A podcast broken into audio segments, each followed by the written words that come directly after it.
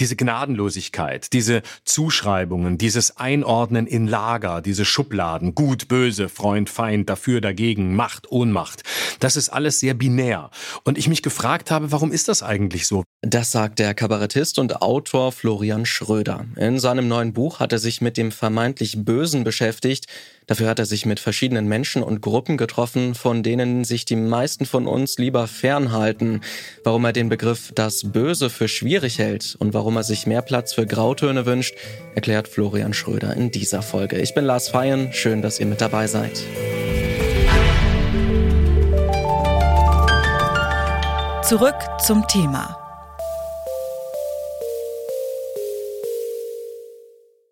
Wir leben in einer Welt, die fast nur noch schwarz-weiß ist. So sieht es, ein wenig zugespitzt, Kabarettist Florian Schröder.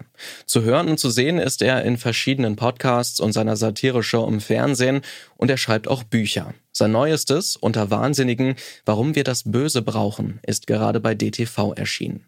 Schröder begleitet darin Menschen, die aus Sicht der Gesellschaft irgendwie böse sind. Was er dabei herausgefunden hat, darüber habe ich mit ihm gesprochen und nicht wundern, Florian und ich haben schon mal zusammengearbeitet, deshalb duzen wir uns. Hallo Florian. Hi Lars. Ja, fangen wir doch mal ganz grundlegend an. Was ist denn eigentlich das Böse? Wie würdest du das definieren?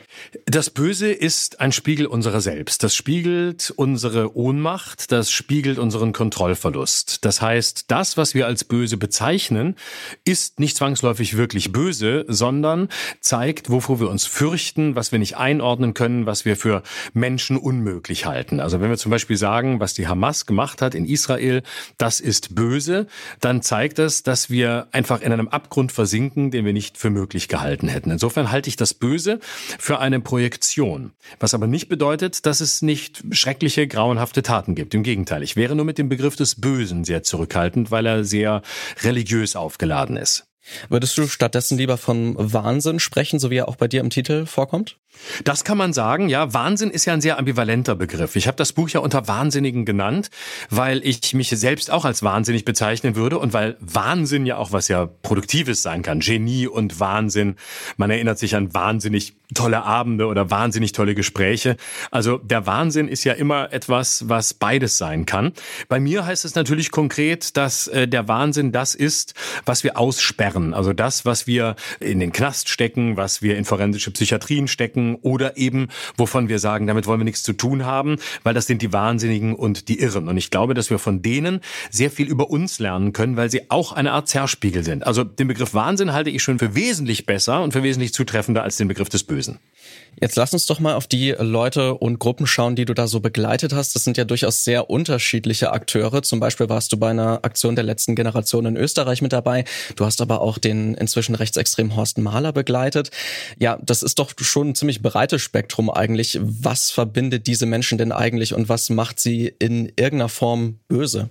Also ich hatte von Anfang an das Ziel, ein Buch zu schreiben, das kaleidoskopartig unsere Zeit widerspiegelt. Das heißt, ich werfe Schlaglichter auf Menschen, die wir als Gesellschaft oder große Teile der Gesellschaft als böse oder als Feind apostrophieren würden. Das heißt eben nicht, dass die das sind, weil ich will mir angucken, wen wir als böse ernennen, wen wir zum Feind machen. Und äh, deswegen bin ich zur letzten Generation gegangen. Wenn man den Umfragen folgt, sagen 85 Prozent aller Deutschen, in Österreich ist es ähnlich, die sind der Feind. Das ist der Untergang, das ist furchtbar, das darf man nicht, das soll man nicht. Die, viele würden über die drüber fahren. Also dachte ich, ähm, was machen die eigentlich richtig, um so anzuecken? Denn Protest muss ja anecken. Und wenn man sich äh, andere Figuren anguckt, im Rechtsextremismus wie Horst Mahler, der ja mittlerweile Holocaustleugner ist, wie du richtig sagst, früher mal ein Linker war, dann ist das natürlich eine ganz andere Sorte. Das ist jemand, der eben in einem völligen verschwörungswahnsinnigen äh, System des Antisemitismus lebt. Anders wiederum ein junger Rechtsextremist wie Martin Sellner, der Chef der österreichischen Identitären, der sich eher der neuen Rechten zurechnet und behauptet, einfach nur einen aufgeklärten Patriotismus zu vertreten, was natürlich auch nicht der Fall ist. Aber beide verbindet tatsächlich eines, nämlich, dass sie sehr apokalyptisch denken. Die letzte Generation kann nur die letzte sein, weil sie glaubt, dass das das Ende der Zeit ist. Und das Gleiche tun Rechtsextremisten auch mit großen Unterschieden. Aber Rechtsextremisten sagen eben, uns wird die Flut der Geflüchteten, also der Bevölkerungsaustausch irgendwann umbringen. Und das heißt, wenn zwei Parteien eine Verbindung haben, obwohl sie sehr unterschiedlich sind, nämlich das Apokalyptische, dann ist das für mich schon wieder spannend und ein wichtiger Teil dieses Buchs. Abgesehen von diesen politischen Gruppen hast du dich ja auch mit Menschen auseinandergesetzt, die sonst sehr am Rande der Gesellschaft stehen. Du bist auch in die forensische Psychiatrie gegangen, hast dort mit Menschen gesprochen und hast, glaube ich, wirklich versucht, sehr viel Verständnis für die Situation von Personen aufzubringen. Aber ich kann mir vorstellen, dass bei der ein oder anderen Person auch dieses Verständnis dann doch irgendwie an Grenzen gestoßen ist, oder? Meine Empathie ist manchmal an Grenzen gestoßen, ja, mein Verständnis nie, weil Verstehen finde ich immer wichtig. Die Frage ist, inwieweit Zeit bezieht man Position oder macht die Sache derer, die man beobachtet, zur eigenen. Und das habe ich, glaube ich, nie getan. Verständnis finde ich deshalb wichtig, weil nur so kann man diesen Menschen näher kommen. Also selbst der junge Gewalttäter, der in der forensischen Psychiatrie sitzt, der nichts anderes kennt als Gewalt, weil das seine Sprache ist, ist eine Figur, die mir im Kern nah war, weil ich dachte, du könntest hier sitzen, wenn du in anderen Verhältnissen geboren worden wärst oder aufgewachsen wärst. Und wenn du einen Vater zu Hause Hause hast, der dich verprügelt, der seine Frau verprügelt, wo Gewalt immer die Antwort ist, weil man sich nicht mit Worten auseinanderzusetzen weiß, wie sollst du dann die Sprache lernen, die wir alle als selbstverständlich bezeichnen? Und insofern sind das zum Teil auch einfach Geschichten, die sehr berührend waren, ohne dass ich das moralisch bewerten muss. Dann lass uns doch zum Schluss nochmal darauf schauen, wie wir vielleicht zu dieser Ambivalenz, dieser positiven Ambivalenz als Gesellschaft zurückkommen können. Wie können wir denn wieder zu einem Punkt kommen, wo wir auch diese Ambivalenz als Gesellschaft zulassen?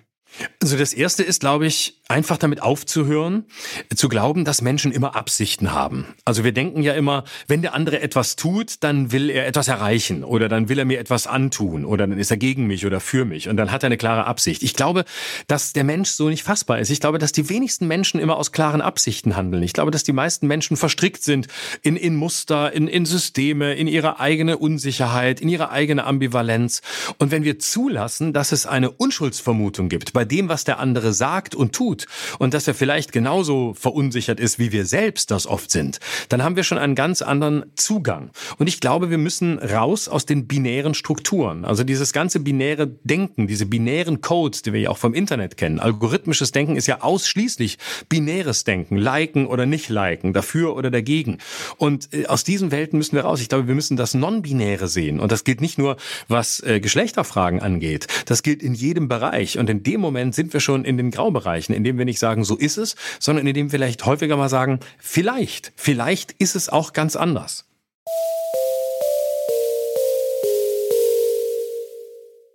Florian Schröder hat sich mit Menschen getroffen, die das Böse in Person zu sein scheinen und ist dabei so manches Mal an die Grenzen seiner Empathie gestoßen.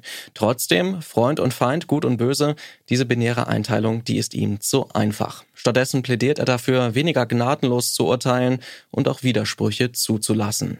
Und wenn euch gefällt, was ihr hier beim Podcast Radio Detektor FM hört, dann könnt ihr uns auch einmal im Monat kompakt lesen. Abonniert dafür einfach unseren Newsletter. Am ersten Freitag des Monats lest ihr dann als Erste über unsere neuen Podcasts, alle besonderen Themen und Verlosungen. Alle Infos packen wir euch auch in die Show Notes. Damit endet diese Folge. Heute haben sich in redaktioneller Ambiguitätstoleranz geübt Naomi Asal, Neja Borkovic und Alea Rentmeister.